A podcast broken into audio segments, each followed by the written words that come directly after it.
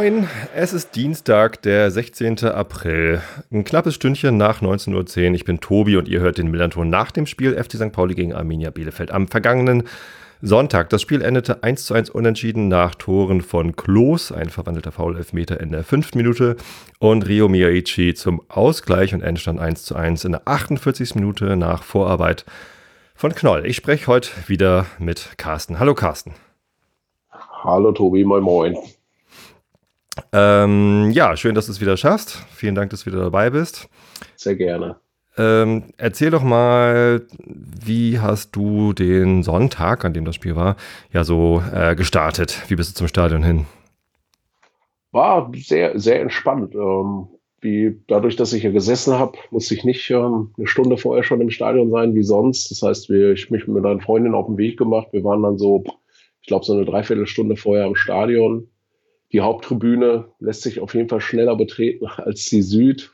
Ähm, ja, und dann mein Platz eingenommen, Reihe 5, also relativ weit vorne. Also ich glaube, so eine Reihe vor den Rollifahrern, Höhe 16er zur Südkurve. Also ah, okay. war, war, ein schöner Platz, auf jeden Fall. Da und das Ganze so, drumherum ja. war sehr, sehr entspannt. Also wir haben jetzt, dadurch, dass ich Haupttribüne gesessen habe, nichts mitbekommen von den Gästefans, zumindest nicht viel. Ich habe halt gesehen, dass zumindest auch bei uns im Bereich einige Bielefelder auch waren. Man hat dann auf der HT Richtung Nord auch einige gesehen. So, das war, war eigentlich ganz gut. Ja, ich habe es noch probiert, einen Bielefelder Fan dazu zu schalten, der im Gästeblock war. Äh, mhm. Äh, habe aber keinen gefunden. Also alle, die ich noch gefunden oh. hatte, äh, waren auch im Heimbereich vom FC St. Pauli. Okay. Scheinen ja doch dann einige gewesen zu sein. Ja, definitiv. Also ja. wie ich das gehört habe, ja. Klar, ich meine, Bielefeld ist nicht weit weg. Äh, das ist klar, dass dann der Gästeblock voll ist und auch die anderen Plätze dann teilweise mit Bielefeldern belegt sind. Äh, ausnahmsweise haben mal keine Gästefans um mich herum gesessen. Das habe ich schon relativ häufig gehabt, dass da bei mir oben. Oh, okay. Ich, ich sitze ja auf der Gäste, auf der Gegengrade ganz rechts oben sozusagen. Und da sind häufiger mal Karten im freien Verkauf offenbar. Und da sitzen dann halt, ja öfter mal auch Gästefans. Äh, die meisten können sich da aber ganz gut benehmen. ja. Ähm, ja. Nee, diesmal nicht. Also diesmal nicht gut benommen, sondern keine da gewesen. Ja. ja. Ja, bei Bielefeld, bei Bielefeld ist das vielleicht auch immer noch so ein bisschen kribbelig zu sehen. Aber nein, das war auf der Haupttribüne auch ganz entspannt. Also mit den Leuten, die ich, mit denen ich da gesessen habe, ähm, zumindest diverse Leute kennen mich auch und wissen auch aufgrund meiner zwei Vereine und meines Hauptvereins mit Bielefeld Bescheid. So, also ein, ein Bekannter hat auch gesagt, irgendwie, es wäre eine Frechheit, ich dürfte eigentlich nicht mehr sitzen, weil im Normalfall immer, wenn ich bei denen gesessen habe, Bielefeld gewonnen. Aber das war ja diesmal nicht der Fall. Das war nicht Wobei der Fall. Nach der ersten Halbzeit schon ganz stark so aussah. Ja, unsere Anfahrt war wie immer, wir parken immer auf der Südseite vom alten Elbtunnel. Wir wohnen da südlich der Elbe. Ah, okay. Und latschen dann da einmal durch. Das ist so ganz witzig, weil das ja so ein Touri-Ding ist eigentlich, ne? Also der alte Elbtunnel von den Landungsbrücken rüber da ähm, zur Blum und Voss. Das ist ja, also für viele Touristen ist es ein Highlight, da irgendwie durchzulatschen, von der anderen Seite einmal mhm. zu gucken. Ist auch wirklich schöner Ausblick, aber für mich ist das. Auf jeden Fall. Für mich ist das mein Arbeitsweg. Also ich gehe da halt fast täglich durch. Okay. Ähm, und wenn wir zum Stadion fahren, dann parken wir eben auch da und latschen da eben einmal durch, weil da ist man ja auch gleich beim Stadion. Das ist halt wirklich sehr, sehr schnell. Und das machen auch viele. Also da stehen wir gar nicht alleine. Ähm, Interessanterweise ist da auch der Parkplatz von Blum und Voss dann meistens geöffnet. Also da ist dann so ein großer Parkplatz und da gehen dann auch immer die Schranken hoch, irgendwie, wenn am Sonntag ein Spiel ist. Und haben wir uns diesmal auch einmal darauf getraut. sind auch wieder nach dem Spiel heruntergekommen. Gut, ähm, genau, wir waren recht früh da, weil, wie gesagt, meine, also zwei von meinen Frauen, also meine größere Tochter und meine Frau, sind auf der Nord dann im Stehplatzbereich und die wollten halt auch mal ein bisschen weiter oben stehen und nicht ganz vorne am Zaun. Deswegen waren wir früh da, äh, sind gut in die Gegend gerade reingekommen. Also da war gar keine lange Schlange, was sehr hilfreich war, weil ja immer noch der Dom da steht, der Frühlingsdom. Und das nimmt schon ganz schön viel Platz weg. Vor, vor dem Spiel waren wir auch noch auf dem Südkurvenvorplatz und da war ein Stand von den Handballern. Der mhm. FC St. Pauli hat auch eine Handballabteilung. Die haben sich jetzt gerade ausgegründet, haben einen eigenen Verein gegründet. Oh, okay. Und ähm, haben eine Kooperation mit einem Verein oder Verband, ich weiß jetzt gar nicht, in Ruanda. Und das ist total spannend. Also die machen da echt coole Sachen, tollen Austausch, irgendwie waren jetzt alle da und haben da ein Freundschaftsspiel gemacht und alles Mögliche. Ähm, und haben gerade äh, den Ausverkauf von ihrem aktuellen Trikot. Und das ist richtig cool. Und äh, ich habe mich sehr geärgert, dass es nicht mehr in L da war. Ähm, war ausverkauft in L, aber in S war es noch da und hat meine Tochter eins gekriegt. Das ist echt cool. Also wirklich ganz schickes Design. Ja, das ist, Handball ist ganz interessant. Wir haben bei uns in der ersten Mannschaft, obwohl ich glaube, mittlerweile spielt er nur noch in der zweiten Mannschaft, ähm, spielt jemand, der auch, ähm, auch aktiv in der Handballabteilung ist bei St. Pauli. Mhm. Also der ist äh, quasi als Doppelzug. Der spielt sowohl Tischtennis als auch Handball bei St. Okay. Pauli. Ja. Ja, ich habe als Jugendlicher mal Handball gespielt, äh, war mir zu brutal, muss ich ganz ehrlich sagen. Ich bin da nicht so. Das ist Wahnsinn. Wahnsinn, wie ist es die einstecken. Na gut, äh, aber es soll ja gar nicht um Handball gehen. Ich wollte nur erzählen, dass da auf dem äh, Millantor, äh, also auf dem Vorplatz vor der Süd, da sind halt immer so ein paar Stände. Äh, wir essen da ganz gerne den Burger bei Vincent Vegan und ja, ein Container vom äh, Museumsverein steht da immer und AFM und keine Ahnung was. Ja, und eben diesmal eben auch Handball. Lohnt sich da mal vorbeizugucken. Ist vielleicht kleine Anekdote zum Thema Handball. Die haben im Pokal gegen Bielefeld gespielt tatsächlich. äh, okay. St. Pauli. Und äh, der FC St. Pauli hat sein Heimrecht getauscht mit, äh, mit Bielefeld, weil sie in, die spielen in der Budapester Straße und mhm. die dürfen kein Harz einsetzen. Okay. So, weil das halt eine normale Sporthalle ist. Ja, und das, ja. dann haben sie, also ich weiß jetzt nicht, ob es mit Arminia Bielefeld war, das kann ich nicht sagen, aber zumindest mit einem Bielefelder Verein haben sie im Pokal gegeneinander gespielt. Gut, was ja noch vor dem Spiel passiert ist, äh, leider nach der Aufzeichnung äh, unserer Sendung, ist, dass äh, beim FC St. Pauli, ich glaube am Mittwoch vorher, wurde der Trainer gefeuert, äh, beurlaubt. Äh, Markus Kaczynski sowie Sportchef Uwe Stöver wurden vorzeitig in Urlaub geschickt und wurden auch gleich ersetzt. Am Donnerstag, also am Mittwoch wurde schon angekündigt, aber am Donnerstag wurde er vorgestellt, Jos Luhukai, auch kein Unbekannter. Ähm, Fall interessanterweise weiß noch keiner, wie lange sein Vertrag geht. Also das, Doch. ja? Sie, Sie haben, ich meine, Sie hätten es gesagt, bis 2021. Ach du Elend. Das hatte ich noch nicht. Ich habe das versucht rauszufinden. ich wo, meine, wo hast du diese Information her? Ich glaube, der Verein hat das getwittert sogar. Das ist an mir vorbeigegangen. Abgefahren. Nicht. Ja, zweieinhalb Jahre ist schon Brett. Ja, also naja, gut, also äh, zuerst war ich so, was, Jos Luhukai, wer ist das? Also ich weiß natürlich, wer das ist, aber warum denn so einer? Äh, dann hat äh, äh in meiner Twitter-Timeline jemand einen Artikel gefunden, so, so ein ja, Porträt über Jos Luhukai, wo dann eben auch äh, klar wurde, okay, er hat schon mit Andreas Rettich zusammengearbeitet. Mhm. Wurde dann ja auch am nächsten Tag in der in der Pressekonferenz alles vorgestellt. Und er hat halt vor allem auch sehr lange mit Markus Gellhaus, unserem Co-Trainer, zusammengearbeitet, der eben auch noch ja, da ist. Also Markus Gellhaus kennt kaum einen anderen Cheftrainer als Jos Luhukai. Äh, ich glaube, die haben in, in, Augsburg zusammengespielt. In Augsburg ich, äh, und äh, bei Hertha äh, BSC Berlin auch. Mhm. Und ich glaube, noch eine Station, ich weiß es jetzt nicht mehr genau. Gladbach weiß ich jetzt nicht, ob Markus Gellhaus da auch schon war. Ähm, ja, also lange Bekanntschaft auf der Seite. Und na gut, von der Hertha kennt, äh, kennt Jos Luhukai dann immerhin noch Alagui und Knoll. Mhm, also zwei von den Spielern. Deswegen, ja. so ganz unsinnig ist es irgendwie nicht. Da ist schon viel Bekanntes, da weiß man, worauf man sich einlässt. Es ist zumindest kein großes Experiment. Ich hatte jetzt gehofft, dass sie den Vertrag nur bis Saisonende und dann mal gucken, wie es denn läuft. Aber okay. Ja. Ja, hatte ich noch nicht gesehen. Ja, das, das hätte Lukai wahrscheinlich auch nicht gemacht, denke ich mal. Naja, der war arbeitslos, der war ja gefeuert worden da in Sheffield. Mhm. Und warum nicht? Also, warum hätte ja, man ablehnen hat, sollen? Man hat auch gelesen, wenn ich es denn richtig gelesen habe, dass ähm, das wohl so der schlimmste Trainer war, den Sheffield je gehabt hat. Mhm. Genau, das hatte ich auch gelesen. Andererseits ist er schon irgendwie mit drei verschiedenen Mannschaften aus der zweiten in die erste Liga aufgestiegen.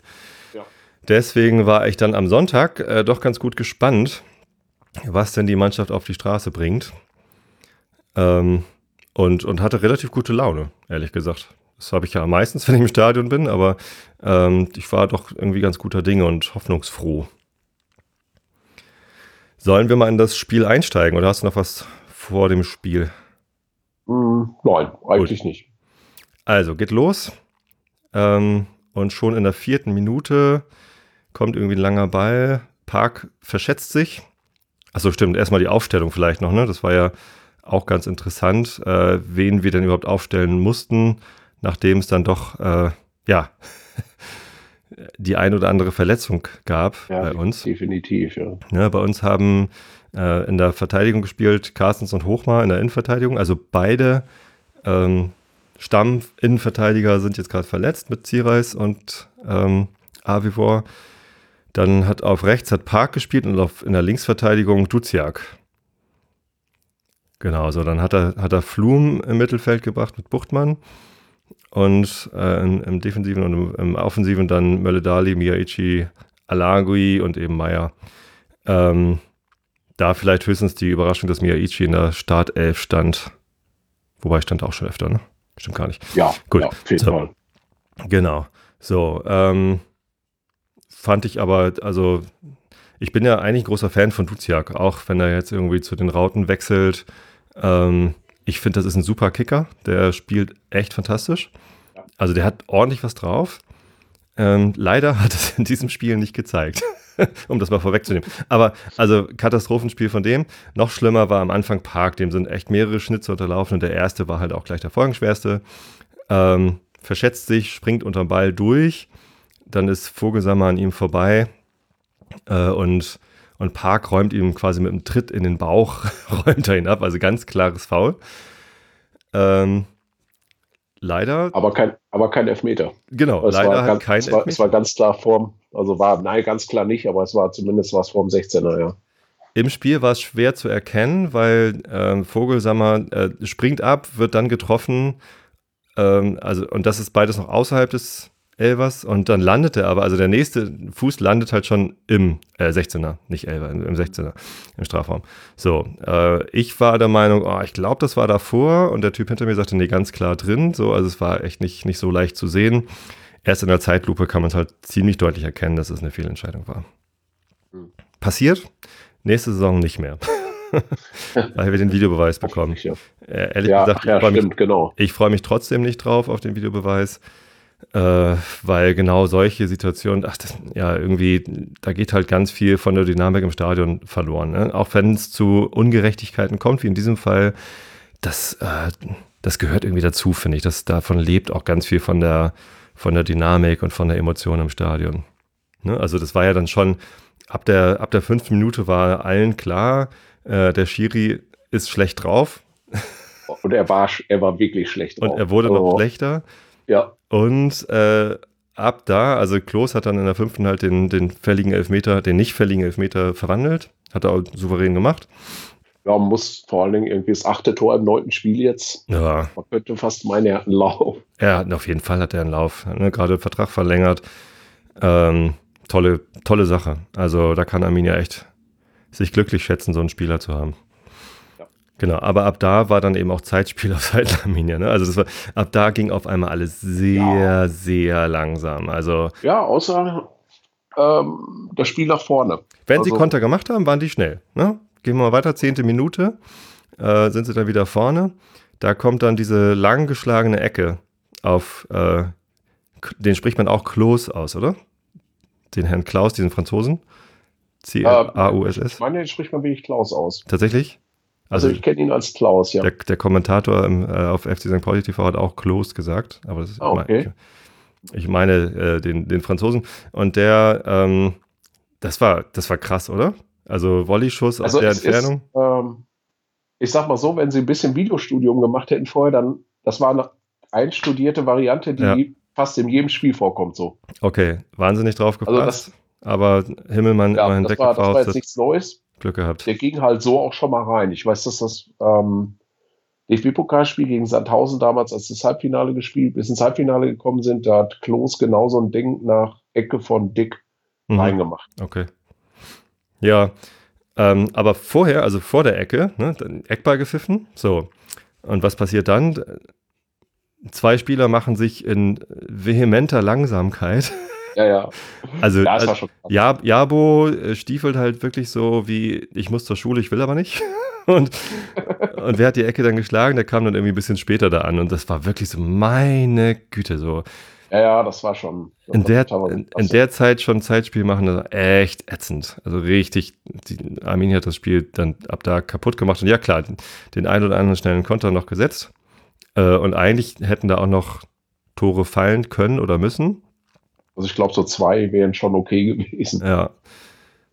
Gut. Ich äh, fand's, ich fand's halt nur ziemlich erschreckend, dass St. Pauli, das war, war weil ich habe es ja gesehen, ich habe halt genau gesehen, weil ich auf der Höhe war, wie St. Paul, wie, wie Bielefeld St. Pauli in die Hälfte gezogen hat von hm. Bielefeld mhm.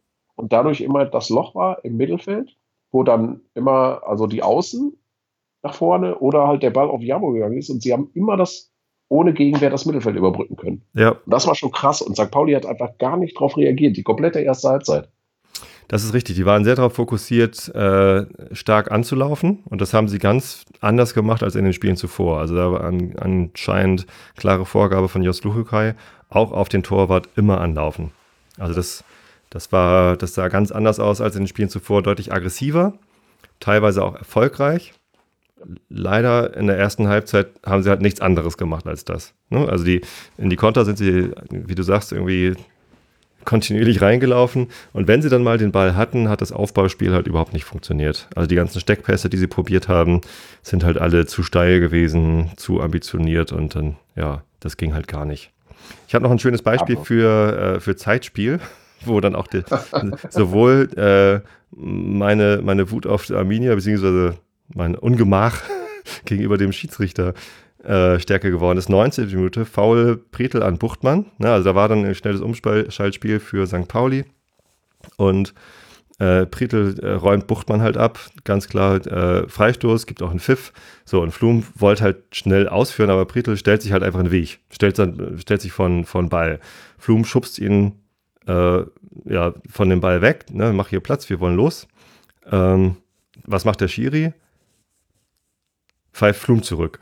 So, pfeift halt ab und sagt, ja, ja, ist, ist hier nichts mit schnell ausführen. Mich, ja, ich, ich, kann mich an die Szene erinnern. Oh Mann, ey, das war echt so, ja. Ja, er hat ihn geschubst, darf er nicht machen, ist schon richtig, aber. Ah. ja, der Schiri hatte keinen guten Tag, ja. Nee, ich meine, das, das davor stellen vorm Ball, ich glaube, das ist mittlerweile schon fast Usus, dass die Spieler das machen, um ja, ja, die wollen halt schnell Zeit, ausführen. Zeit raus. Genau, schnell ausführen ja. zu verhindern, dass man sich wieder dann ordentlich positionieren kann in der Abwehr. St. Pauli hat ja auch schon Tore gemacht nach so einem schnell ausgeführten Freistoß. Ne? Also gegen wen war das? Gegen. Weiß es schon gar nicht mehr. Das war vor dem Derby. ja. Ja. Was war ja auch das erste Tor seit dem Derby, oder? Richtig. Genau. Nee, das, also nicht, also das erste Heimtor seit dem Derby. Also seit, seit vor dem Derby. Ah. Wir haben ja in, in Kiel haben wir ein Tor gemacht. Stimmt. Stimmt, genau, das 1-0. Auch, was heißt auch ein Elfmeter, ja. Gut, was hatten wir noch in der ersten Halbzeit? Da war einiges los. Interessanterweise, ich fand die alles andere als langweilig. Ich fand sie nur ganz schrecklich, weil St. Pauli halt schlecht gespielt hat und man immer Angst haben musste, dass Bielefeld noch einen draufsetzt und ja, ähm, was haben wir hier, was habe ich hier noch stehen? 25. Angriff über links, Mitte, in der Mitte stand dann Vogelsammer und Himmelmann klärt. Das war nochmal eine super Chance für mhm. euch. Ja.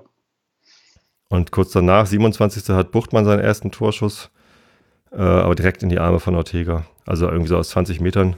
Ja, das war auch quasi ein Rückpass. Ja, nicht wirklich Rückpass, aber es war halt platz platziert auf den Torwart. da musste sich kein Stück bewegen und ja, gut. Ja, es ist, es ist interessant. Also ich habe jetzt bisher leider Gottes nur die Zusammenfassung auf The Zone gesehen. Die geht nur anderthalb Minuten, aber die mhm. haben als Statistik rausgehauen, dass Bielefeld in der ersten Halbzeit 21 Torraumaktionen hatte und St. Pauli genau null. Mhm. So, und da, das spricht ja auch dafür, dass Buchtmann, der Schuss, das war ja das Einzige und der war außerhalb des 16ers. Das ist Wahnsinn. Also die erste Halbzeit war schon sehr einseitig. Genauso wie die zweite letztlich auch. Ja, das stimmt. So, wir sind noch in der ersten. Äh, 31 Minuten wieder spannend. Klos auf Klos rechte Seite, der läuft in den, Stra also der Fabian Klos äh, läuft in den Strafraum und chippt in die Mitte auf Weihrauch.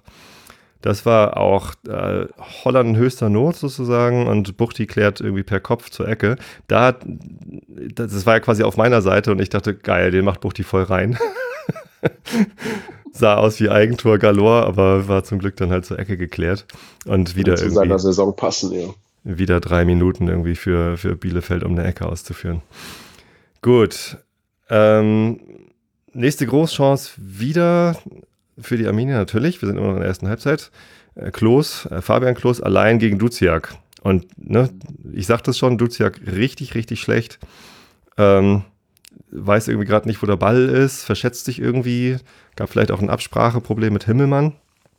Und, und auf einmal steht Klos halt allein vor Himmelmann, aber der hält. Das war. Ja, also das war das, das sichere 3 zu 0 eigentlich. ja, das ist so, wenn man es jetzt nochmal so Revue kapitulieren lässt, war es eigentlich von Bielefeld wirklich eine sehr, sehr starke erste Halbzeit, aber sie machen halt einfach nur den Elfmeter rein. Also. Ich glaube, die waren so ein bisschen perplex. Also die, wir haben ja vorher gesagt, die können frei aufspielen. Ne? Und dann haben sie, führen sie in der fünften Minute durch einen Elfmeter äh, und, und wundern sich dann, glaube ich, quasi, dass St. Pauli so schlecht spielt und machen halt nichts draus. Also klar war Bielefeld komplett überlegen in der ersten Halbzeit, aber eben auch nicht gut, weil wenn sie gut gewesen wären, dann hätten sie 3-0 geführt. Definitiv, Mindestens. ja. So, das heißt, das haben sie sich äh, ins eigene Buch zu schreiben, sozusagen. Ja. Katastrophal. So, nochmal 45 Minuten, nochmal Ballverlust Duziak, Konter. Ähm, äh, und das wurde dann aber gestoppt von, da wurde Vogelsammer gestoppt von Carstens mit gestreckten Beinen, gelbe Karte. Wohl zu Recht. Ja, das war ein bisschen unglücklich. Also ich, ich fand das jetzt nicht so schlimm, das Foul, aber, Nö, äh, aber kam halt einfach ein bisschen zu spät so. Also, ja. Genau, kam, kam gespät, zu spät, war mit gestreckten Beinen, kann man gelb geben. Ja. So, das war das, was ich mir zur ersten Halbzeit notiert hatte. Hast du noch Sachen, die du anmerken möchtest? Ich war, ich war eigentlich nur, ich war halt extrem positiv überrascht, weil eigentlich bin ich davon ausgegangen, dass St. Pauli, ja, neuer Trainer, man weiß nicht immer, bringt es was, bringt es nichts. Es gibt, ähm, ich überlege gerade, wie der Block heißt, ich glaube Halbfeldflanke, das ist ein, ähm, ein Schalker, der, der das macht, sehr taktisch, der hat eine schöne Abhandlung Jetzt kurz bevor die Trainer in Schalke entlassen wurden, hatte er eine Abhandlung über die Wirksamkeit der Trainerentlassung geschrieben, dass sie halt nichts bringt einfach. Mhm. So und äh, aber trotzdem denkt man natürlich und ich glaube, das war bei allen St. Pauli-Fans so, dass sie hoffen so jetzt alles klar, jetzt geht's nach vorne, jetzt gehen sie halt voll drauf und es ist halt einfach nicht passiert und das war das war schon sehr sehr erschreckend. Also so um mich rum waren wirklich nur entsetzte Gesichter zu sehen nach der mhm. ersten Halbzeit. So und Bielefeld ja, das Zeitspiel kann man anmarkern, aber sie haben eigentlich St. Pauli gut aus dem Spiel genommen und haben wirklich eine gute Taktik gehabt, muss man sagen. Ja, äh, Zeit schinden und schnelle Konter setzen. ja. Tolle Taktik. Ja, muss man, ja. muss man mögen, ne? Also es war so sehr. Nein, das Zeit, das Zeit, das Zeitschinden ist natürlich nicht toll. Das ist genauso wie irgendwie Schwalben spielen oder ständig am Boden rumwälzen. Das ist ätzend. Ja. ja. Also, ähm, ich habe damals auch gehofft, als der Meier kommt, hoffentlich ähm, lässt er nicht so trainieren wie in, wie in Düsseldorf. Das war ja so mhm. äh, ganz, ganz furchtbar. Das, ich habe nicht das Gefühl gehabt. So, und ähm, ich fand es jetzt auch nicht, also ich fand es halt ein, zwei Mal wirklich schon, hat, da hat man es gesehen, aber ob es jetzt so extrem fand, weiß ich nicht. Also auch mit den Leuten, mit denen ich mich danach drüber unterhalten habe, das war eigentlich nicht das Thema. Das Zeitspiel? Ja, dass das wirklich so massiv war. Also wie gesagt, in der ersten Halbzeit äh, habe ich es irgendwie ab der, spätestens ab der zehnten Minute, also ab der ersten Ecke da, war das die erste? Ich weiß gar nicht. Ihr hattet ja mehrere Ecken in der ja, ersten Halbzeit, glaub, aber in der zehnten gab es eine. Ja, das war schon komisch. Und das war irgendwie so, ja Leute, und, und von da an war es halt so offensichtlich irgendwie und der Schiri gibt dann eine Minute Nachspielzeit in der ersten Halbzeit. Das war echt. Sehr, oh, das war wirklich sehr komisch auch, ja. Aber wie ja. wir schon bemerkt haben, der Schiri hatte nicht seinen besten Tag. Nee, er hat sogar im Kicker hatte die Note 5 bekommen. Ich ja. weiß gar nicht, online, online steht noch gar keine Note. Ich habe ich hab's, da habe ich es übersehen einfach nur. Äh, doch, wenn du auf Analyse klickst, dann siehst du da die Note. Ja, äh, wie auch immer. Zumindest ähm, war ich dann, meine gute Laune war nach der ersten Halbzeit ziemlich verflogen. ich habe mich dann mit Freunden getroffen auf der Gegend gerade und wir haben ordentlich abgelästert und wir hatten, wir hatten vorher gesagt, so, na, neuer Trainer, schlechter kann es ja nicht werden. Aber nach der ersten Halbzeit sah es doch glatt so aus. Naja, wir wurden eines, Besseres, eines Besseren belehrt in der zweiten Halbzeit. Ja. Das war ja, komisch, wie sich Bielefeld dann so die, die Butter vom Brot nehmen lässt. Klar, das 1-0 war die erste richtig gute Torschance. Sie ging auch direkt rein. Hartherz hat, glaube ich, den einzigen Fehler im ganzen Spiel gemacht, den man nicht bei, bei ich glaube, Miyaichi war es, ähm, bei Miyaichi war und der köpft ihn halt einfach an den Innenpfosten, ja. geht dann rein, so, ja, und danach war es ein komplett anderes Spiel. Genau, ähm, 48 Minuten, Flanke von Knoll, der in der Halbzeit eingewechselt worden ist für Meledali. und als Stürmer gespielt hat. Und ähm, ja, offensiver Zehner oder Stürmer, also er hat zumindest vorne Terror gemacht, wo er nur konnte. Wahnsinn. So, super Spiel. Muss, ja. Endlich mal wieder. Und wahrscheinlich hat ihm das ganz gut getan, dass er mal die erste Halbzeit draußen sein musste. Der hat ja sonst immer gespielt. Ähm, von Anfang an und ja, der war, der war on fire. Und dieses äh, starke Pressing, also dieses Anlaufen von, von allen, also Innenverteidiger, Torwart, alle werden angelaufen. Ja, mhm. Egal auf welcher Höhe. Das äh, hat halt in der zweiten Halbzeit noch besser funktioniert, fand ich. Ja, ja sogar, sie haben. Sogar Meier konnte das, laufen. Ja, gut. So wie wenn, wenn, ich das richtig gesehen und gelesen habe, hat er taktisch auch umgestellt. Er hat, glaube ich, vorher, ich weiß nicht, was hat er gespielt, ein 4-4-2 oder ein 4-3-3. Ähm, und er hat irgendwie auf ein 4-1 umgestellt. Mhm. Und ähm, ja, und dadurch konnten sie dann wohl doch noch besser pressen. Und das hat auf jeden Fall besser geklappt. Ich sehe sowas immer nicht. Tut mir leid. Ich habe es gele gelesen. Ah. Und ich habe es auch mit Nupsis gesehen. Äh, also der, der, der, Tim könnte es dir erklären, aber. Ich glaube, er schreibt für euch, ne? Tim, ja. Ja, ich glaube, dann habe ich es da auch gelesen. genau. Ja, nee, also ich habe nur gesehen, vorne war Terror ohne Ende und, und Druck und Knoll hat da richtig gut mitgemischt. Ähm, genau, 48 Minuten Tor, endlich mal wieder Song 2. Lang, lang gedauert. Und von da an war es spannend. Und da war auch dann nichts mehr mit Zeitspiel irgendwie. Also da war dann, ja, das Spiel wieder offen sozusagen. Und also mindestens auf Augenhöhe. Ich glaube, also St. Pauli hatte dann deutlich die Oberhand, hat deutlich mehr mhm mehr Chancen gehabt und mehr Druck nach vorne gemacht. Bielefeld immer noch mal mit, äh, mit dem Konterversuch, aber da war dann auch keine Gefahr mehr irgendwie. Ja, wenig.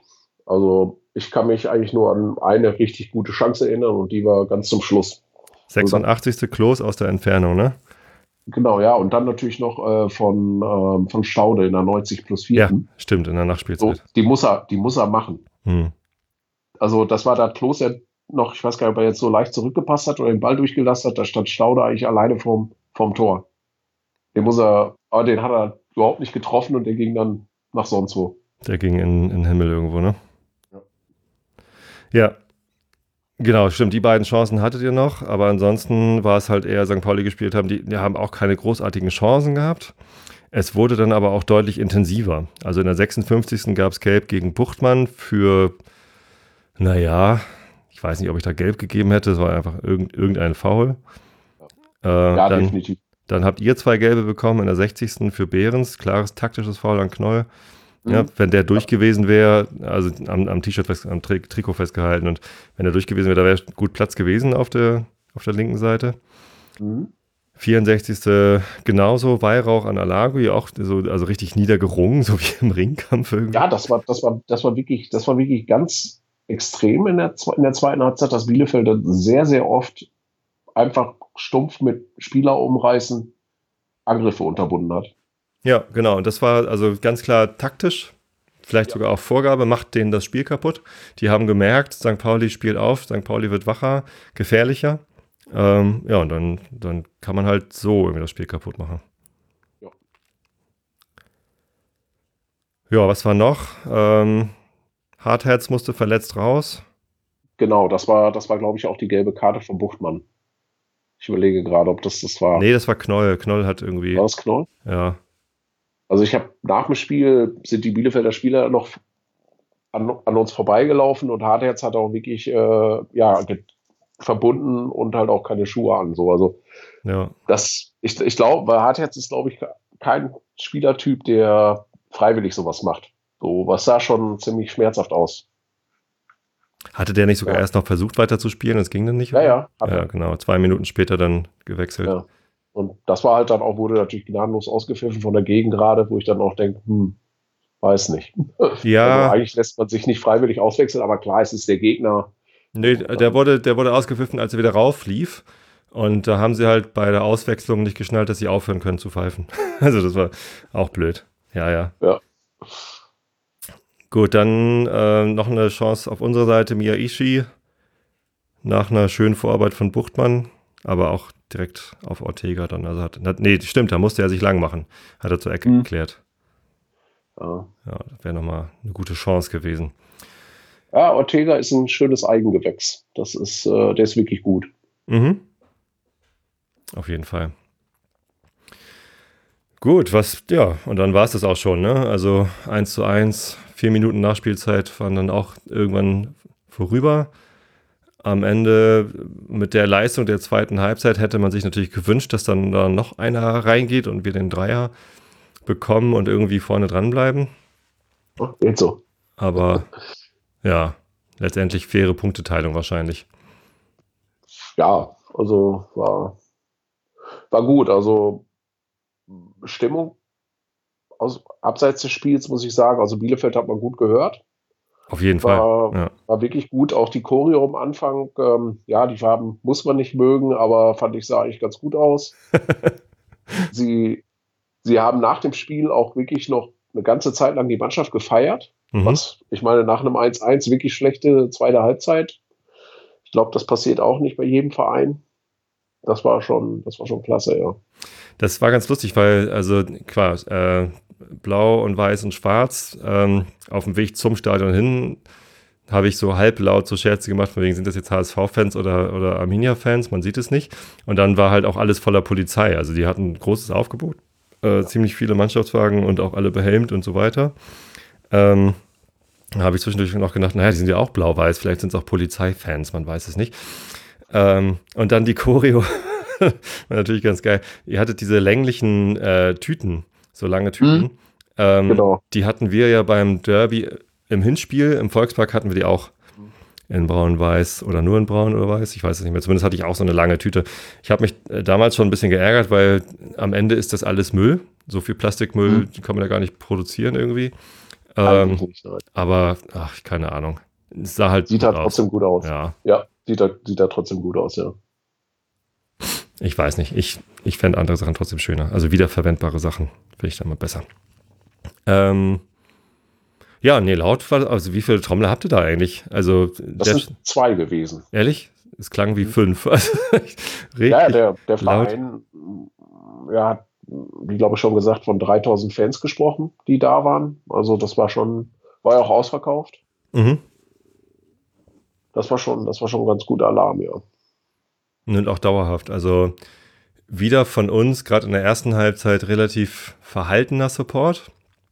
Ähm, gegen gerade war nicht besonders laut. Ich glaube, am Anfang hat man wieder auf das Osamis gewartet und es kam wieder nicht.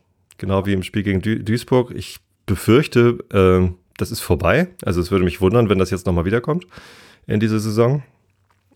Aber dann ist es eben so. Ich finde es wirklich schade, jetzt wegen beleidigter Südkurve irgendwie äh, so, ein, so ein Stück von der Kultur rauszuschneiden, aber so ist es dann halt. Ne? Dann mhm. kann man da auch nichts dran drehen. Äh, ich würde mich glatt freuen, wenn es jemand anders anstimmen würde. Also es kann ja auch die Gegend gerade mal Osames anstimmen, warum eigentlich nicht? Da äh, gibt es halt keinen, keinen Vorsänger, der das dann irgendwie in die Hand nimmt. Und ich kann es oben rechts auf der Gegend gerade sitzend. Ich glaube nicht, dass ich es anstimmen kann traue ich mir nicht zu. Äh, Wäre aber toll, wenn das irgendwer dann anders einfach aufgreifen würde. Ja, ansonsten gab es halt die Wechselgesänge zwischen Nord und gegen gerade bei uns. Und ja, klar, auf der Südkurve wurde gesungen, aber es, es, zog sich dann auch nicht mehr so durchs ganze Stadion wie, wie sonst öfter mal. Ja, was, was ich ganz interessant war, also ich glaube, ich habe ich habe, es wurde mir, ich, ich habe danach immer andere Leute gefragt. Ich glaube, es gab keinen Scheiß St. Pauli oder nur irgendwie Doch. einmal kurz vorher. Ganz am Anfang gab es ein sehr, sehr lautes Scheiß St. Pauli. Danach okay, habe ich es ja, aber das, auch nicht mehr gehört. Das kann sein, dass ich da noch nicht im Stadion war. Ähm, ich habe nur, äh, ja, klassisches Ostwestfalen Idioten. Sehr schön, weil die Bielefelder singen halt auch direkt mit. Oh, das ist, äh, ist Usus. Ähm, naja, und dann halt auch noch irgendwie nochmal so zwei, zweimal oder dreimal irgendwie was mit ähm, Scheiß Arminia auch. Ganz klassisch. Habe ich so, überhaupt nicht gehört. Also, also, ja, das war, das war halt auch nicht so laut. Also dadurch, dass ich natürlich direkt an der Süd saß, also. hört man das dann, hört man das dann doch. Ja. Also das Scheiß St. Pauli am Anfang war schon sehr laut. Ähm, okay. Und ich dachte, okay, wenn das jetzt so losgeht, dann, äh, dann zieht sich das jetzt auch durch. Ähm, und wir haben natürlich dann mitgesungen. Das ist ja auch, mhm, das wird genau. dann ja auch ganz selbstironisch immer aufgenommen. Ich mag es nicht. Also ich mache das auch nicht. Also Selbstironie hin oder her, ich äh, weiß nicht, warum man das überhaupt. Ich also, das, das Ostwestfalen-Idioten ist so ein, so ein ganz großer Klassiker. Ich habe in der Zeit, als ich in Wuppertal gelebt habe, in der, in der Stammkneipe, da war ein Dortmund-Fan, der immer, wenn ich reingekommen bin, hat er das angestimmt und dann haben wir es einfach zusammengesungen. Mhm. So, das ist, das, ja, da ist so viel, so viel Selbstironie, finde ich, kann man schon haben. Klar, aber beim irgendwann geht einem das Scheiß St. Pauli halt auch auf die Nerven, weil es dann eben auch alle Gastvereine bringen. Und egal. Äh, zweite Halbzeit war der Support deutlich besser. Und ich meine, das lag natürlich dann auch an dem Tor, äh, an der besseren Stimmung. Aber man merkte so, und das sagte Knoll auch äh, nach dem Spiel im O-Ton so, man merkte, dass in der zweiten Halbzeit hat die Mannschaft das Publikum mitgenommen. Mhm. Ähm, eigentlich ist es ja am Stadion manchmal auch andersrum, dass das Publikum die Mannschaft mitnimmt, aber im Moment scheint es so zu sein, dass, es, dass die Mannschaft das Publikum mitnehmen muss und das passiert in der zweiten Halbzeit. Da war Feuer, da war Einsatz, da waren die gelben Karten, auf die wir lange gewartet haben, da war, ne, da war. Ja. Ja, da, da war Fight und das dann auch bis zum Ende und das war gut und das merkte man auch auf den Rängen. Also die Gegend gerade war deutlich lauter in der zweiten Halbzeit. Da wurde auch mehr angestimmt und wahrscheinlich auch von der Süd übernommen. Das kriege ich dann manchmal eher gar nicht mit, was in der Süd anfängt und dann zu uns rüberschwappt, weil es eben so weit weg ist. Ähm, ja, das, das fühlte sich gut an. Und nach dem Spiel, muss ich sagen, bin ich dann doch einigermaßen zufrieden rausgegangen. Also nicht überschwänglich glücklich, aber es war so, ach ja, die zweite Halbzeit war echt ansehnlich, hat Spaß gemacht, endlich mal wieder Emotionen, die, die nicht Frust und Tragödie heißen, sondern Emotionen, die irgendwie Hoffnung und ja, ne, irgendwie nach vorne irgendwie gehen. Und das war, das war sehr, sehr erholsam, wenn nicht sogar heilsam. Ja. ja. Ah, also die zweite Halbzeit macht Hoffnung auf bessere Zeiten. Genau, ich habe da auch hinterher mit einigen Leuten noch gesprochen. Die waren auch, also einige waren sogar richtig euphorisch. Äh, das fand ich dann übertrieben. Aber ja, also man muss jetzt nicht mehr so große Angst haben, dass wir noch irgendwie abrutschen auf Platz 11 oder was auch immer rechnerisch möglich ist, mhm. sondern wir werden die Saison wahrscheinlich halbwegs unbeschadet überstehen und irgendwo unter den ersten sieben landen. Das ist ja alles recht dicht beieinander da. Ist noch alles drin, so richtig Hoffnung auf einen Relegationsplatz. Also rein rechnerisch ist übrigens auch noch der zweite Platz drin, aber äh, dafür müssten halt alle für uns spielen und wir müssten alles gewinnen. Äh, da, da glaubt jetzt, glaube ich, wirklich irgendwann mal niemand mehr dran. Ja, also als ja, Lugokai verpflichtet worden ist, war ja auch klare Ansage von äh, Oke Göttlich, unserem Präsidenten, dass er äh, geholt worden ist, um äh, ja auch aufsteigen zu wollen. Also das hat er so deutlich mhm. nicht gesagt, aber äh, ihm fehlte halt so die, die Ambition bei Kauczynski. Ne? Einfach eher nicht, nicht verlieren wollen ist zu wenig, man muss gewinnen wollen. Definitiv. Und äh, da stimme ich ihm auch vollkommen zu. Aber ähm, jetzt noch den, den Aufstieg anzuvisieren, ja, mein Gott, also ich finde es besser, wenn sie sich das jetzt vornehmen und nicht schaffen, als wenn sie sich das gar nicht vornehmen. ja, mal gucken. Also, es sind ja jetzt noch, ich glaube, fünf Spiele. Genau. 15 Punkte ist noch ja. alles drin. Da ja oben auch nicht so richtig gewonnen wird. Nö, ja, stimmt. Also äh, zumindest so von den Top der 3. der HSV feiert, feiert gerade sehr, dass sie einen Punkt geholt haben in Köln. Aber wenn man mal ganz genau hinguckt, hat der HSV ja auch irgendwie den Derby-Siegerfluch abbekommen. Ne? Also als wir damals den Derby-Sieg genau. hatten in der ersten Liga, haben wir danach kein einziges Spiel mehr gewonnen. Ah, das trifft im Moment auf den HSV auch zu. Ja. Also der Derby. Pauli leider auch, aber. Der Derby-Siegerfluch, ja. ja, ja, ja. Derby-Siegfluch ist äh, gerade im Volkspark eingezogen. Na, mal sehen. Also. Allgegenwärtig, ja. Vielleicht gewinnen sie ja doch nochmal was. Ist mir auch egal. Ist mir egal, wirklich. Also ehrlich gesagt, wenn sie aufsteigen und wir bleiben in der zweiten Liga, dann kommen wir nächste Saison um das Derby rum. Das, ich habe im Moment keinen Bock auf ein weiteres Derby. Erstmal wieder genug für die nächsten acht Jahre so mit Derby. Ja, und letztlich sind wir immer noch Erstliga-Pokalsieger. Äh, Erstliga-Derby-Sieger. Stimmt, aber ich glaube, das Wort nimmt niemand so richtig ernsthaft in Not. Ja, genau. So, wie geht es jetzt für euch weiter? Ihr seid weiterhin entspannt. Bielefeld äh, hat jetzt wie viel? 39 Punkte. Genau. Ich hoffe, dass wenn ich jetzt Ostersonntag in Bielefeld auf der Alm bin, dass wir die 40 voll machen gegen Ingolstadt. Ja. Dann spielen wir in Duisburg und dann zu Hause gegen Paderborn. Das sind die nächsten drei. Ja, Paderborn ist natürlich nochmal eine Ansage, aber irgendwo kriegt ihr sicherlich ein, zwei Punkte her. Ähm, Ingolstadt, Duisburg auf jeden Fall ist da was zu holen. Äh, ihr habt jetzt zwölf Punkte Vorsprung auf Rang 16. Ähm, und es gibt noch 15 Punkte. Also das ist nur noch rechnerisch möglich, wenn man die ja. anderen Mannschaften ignoriert. Wahrscheinlich, wenn man die anderen Mannschaften nicht ignoriert, dann ist es schon, also wenn man da mal in den Tabellenrechner durchklickert, dann seid ihr wahrscheinlich schon sicher mit den 39 Punkten. Ähm, Ingolstadt mit 23 Punkten ist sogar 16 Punkte entfernt. Also das, das geht schon rein rechnerisch gar nicht mehr. Genau. Nach oben ist noch Platz übrigens. Warte mal, 39 ja, plus 15? nee, aber ja, auch das. Die nächsten drei, nächsten drei Spiele gewinnen. Ich meine, Ingolstadt ist ähm, 17. Duisburg ist 18. Dann spielen wir noch gegen Sandhausen. Die sind auch relativ weit unten mit drin. Na, und dann Paderborn noch. Und ich weiß gar nicht, gegen wen jetzt das letzte Spiel ist. Aber, ja, uns überholen schafft ihr auf jeden Fall. Äh, möglicherweise, wenn wir jetzt nicht langsam den Lukai-Siegeffekt haben.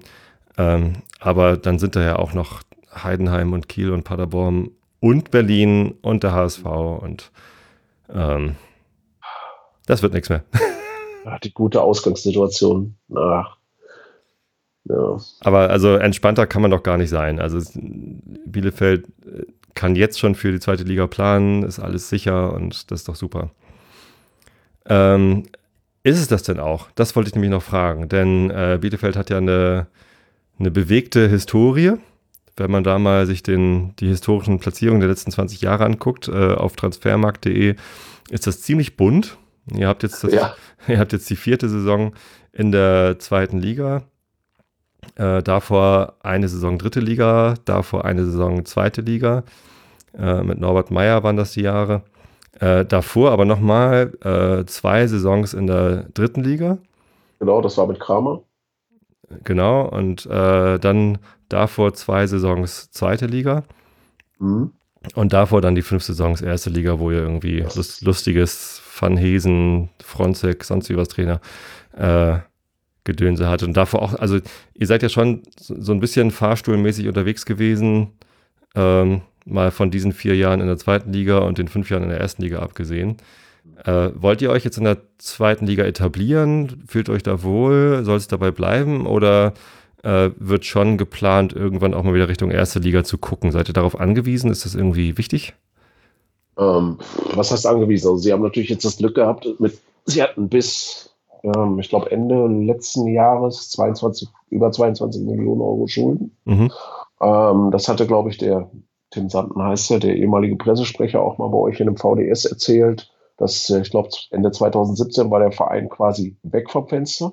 Mhm. So, da wurde ein sogenanntes Bündnis aus Westfalen gegründet, aus wirklich großen, großen Playern mit Dr. Oetker, Gauselmann, Schüko, Goldbeck, Krombacher und noch diversen anderen, die dem Verein Geld zukommen lassen hat, erstmal um die Liquidität zu wahren. Und ähm, ja, und die haben jetzt dann auch wirklich nochmal dafür gesorgt, dass ich glaube, jetzt von aus den 22 Millionen sind jetzt zwei Millionen Verbindlichkeiten geworden. Allerdings gab es auch die Vorgabe, dass Bielefeld das Stadion verkaufen muss. Das mhm. haben sie jetzt auch gemacht. Ich glaube Mitte des Jahres. Das ging an auch, da sind welche dabei von denen, die auch zu dem Bündnis Ostwestfalen gehören. Ähm, heißt das Stadion dann weiterhin Schüko Arena oder wie hieß das? Ja, ne? Le leider ja. Okay. ähm, ich muss ja, mal an Schuko-Stecker also denken. Was macht Schüko eigentlich? Was macht Schüko äh, eigentlich? Äh, die machen Fenster. Ach ja, richtig. Unter anderem. Und keine Schuko-Stecker. Äh, Schüko-Stecker. Nee, das sind keine Schüko-Stecker. Nein, die sind, die sind ziemlich groß im, im Fensterbereich unterwegs. Und ähm, ja, die sind zumindest beim Bündnis Ostwestfalen auch mit dabei. Und mhm. der Name bleibt auch erstmal so. Bielefeld hat natürlich ein Spielrecht, zahlen jetzt Miete und was auch festgeschrieben wurde, dass sie auf jeden Fall das Vorkaufsrecht haben, wenn sie das Stadion zurückhaben wollen. Okay. Also für Bielefeld war das ein Glücksfall ohne Ende. Also auch die Stadt und ähm, das Land Nordrhein-Westfalen hat noch, was, was Darlehen angeht, nochmal zurückgesteckt. Viele fühlen sich dann natürlich sofort an Kaiserslautern erinnert. Mhm. So, man kennt das ja irgendwie, der Verein wird unterstützt und ähm, ja, ist also als Außenstehender fände ich es, glaube ich, auch nicht gut, aber als Fan ist es schon so, dass es natürlich super ist. Also, weil die 22 Millionen, das war dann schon, wenn man, wenn man denn dann mal wieder absteigt in die, in die dritte Liga, dann drückt das halt ohne Ende. Ja. Und ja, klar, also ich, ich glaube schon, dass, dass eigentlich alle wollen, dass man wieder erste Liga spielt.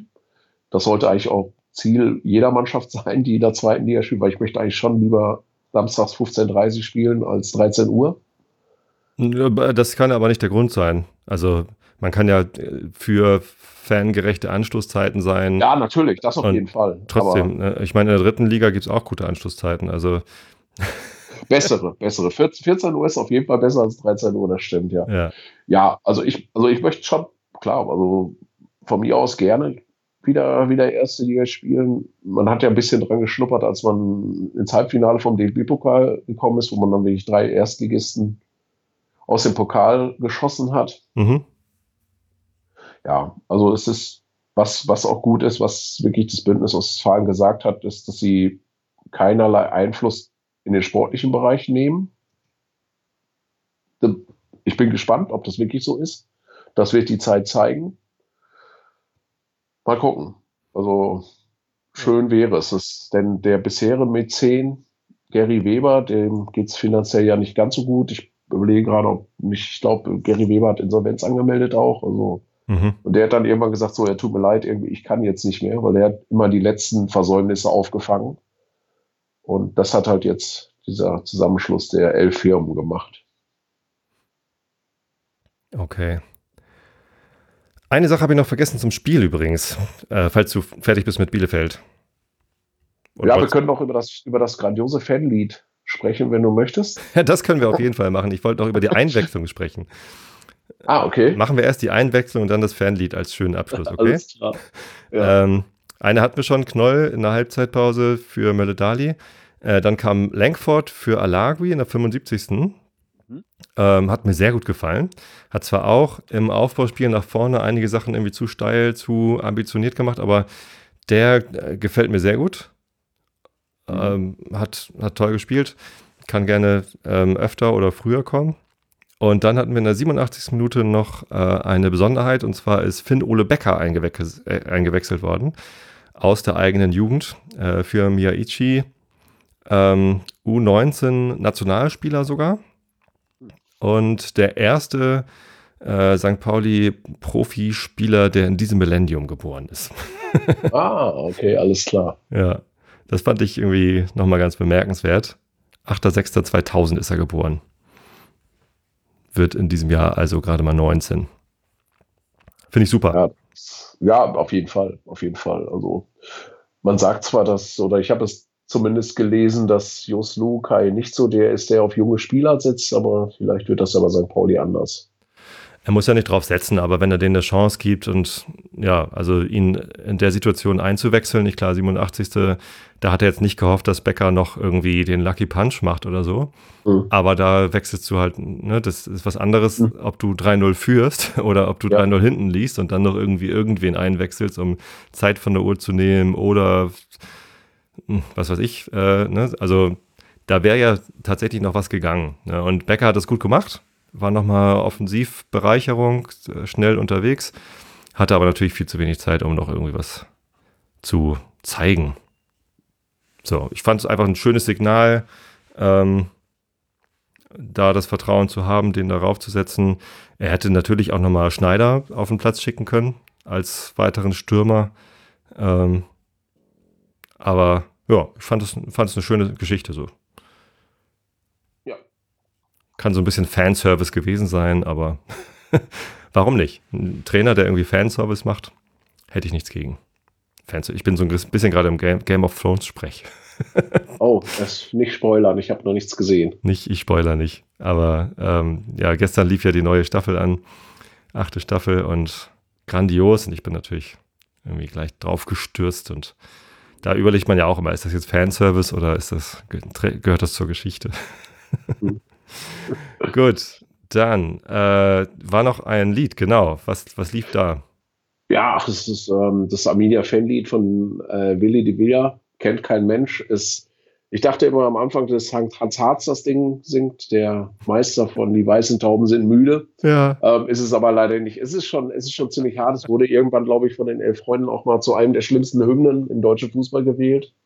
Und äh, ich, es, ist, es ist auch sehr ärgerlich, weil Bielefeld zumindest, was, was äh, Bands angeht, bessere Sachen hätte, wie ZZZ Hacker die irgendwann von den Ärzten mal so die faulste Band der, der Welt betituliert wurde, gibt es seit 1980. Machen, haben sehr, sehr schöne Punk-Songs über Arminia gemacht, auch haben sich auch schon diverse Male beworben, aber komischerweise möchte der Verein das nicht. Sehr schade. Arminia, unser Herz schlägt nur für dich. Ja, das ist wirklich sehr, genau. sehr schön. Ja, definitiv. Es gibt Schlimmeres. Also ich, ich habe immer Albträume, wenn SC Paderborn bei uns gespielt hat ja, ich fand es ich jetzt gegen Duisburg auch sehr schade, dass der Zebra-Twist nicht gespielt wurde. ja. Naja, aber irgendwer im Verein entscheidet es halt immer.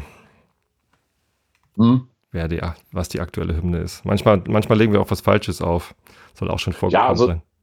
Es war, es war ja richtig. So, das ist das, was bei bei nee. Bielefeld auch gespielt wird. Jetzt so. als, jetzt so als Tipp fürs nächste Mal, wenn ihr am Millantor seid, äh, steckt doch einfach mal dem, dem Stadionsprecher oder irgendwem vorher, ähm, übrigens, das und das Lied wird von den Fans viel, viel besser aufgenommen. Äh, manchmal spielen sie das dann.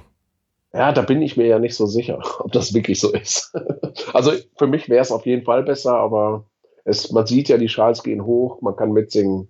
Ja. Für den gemeinen Fußballfan scheint das dann doch in Ordnung zu sein. Dann musst du das so in Kauf nehmen. Ja, wahrscheinlich. Gut, dann haben wir es jetzt, oder? Ich glaube ja.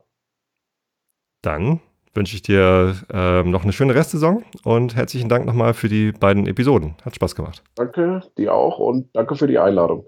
Bis zum nächsten Mal. Alles klar, bis dann. Tschüss. Tschüss.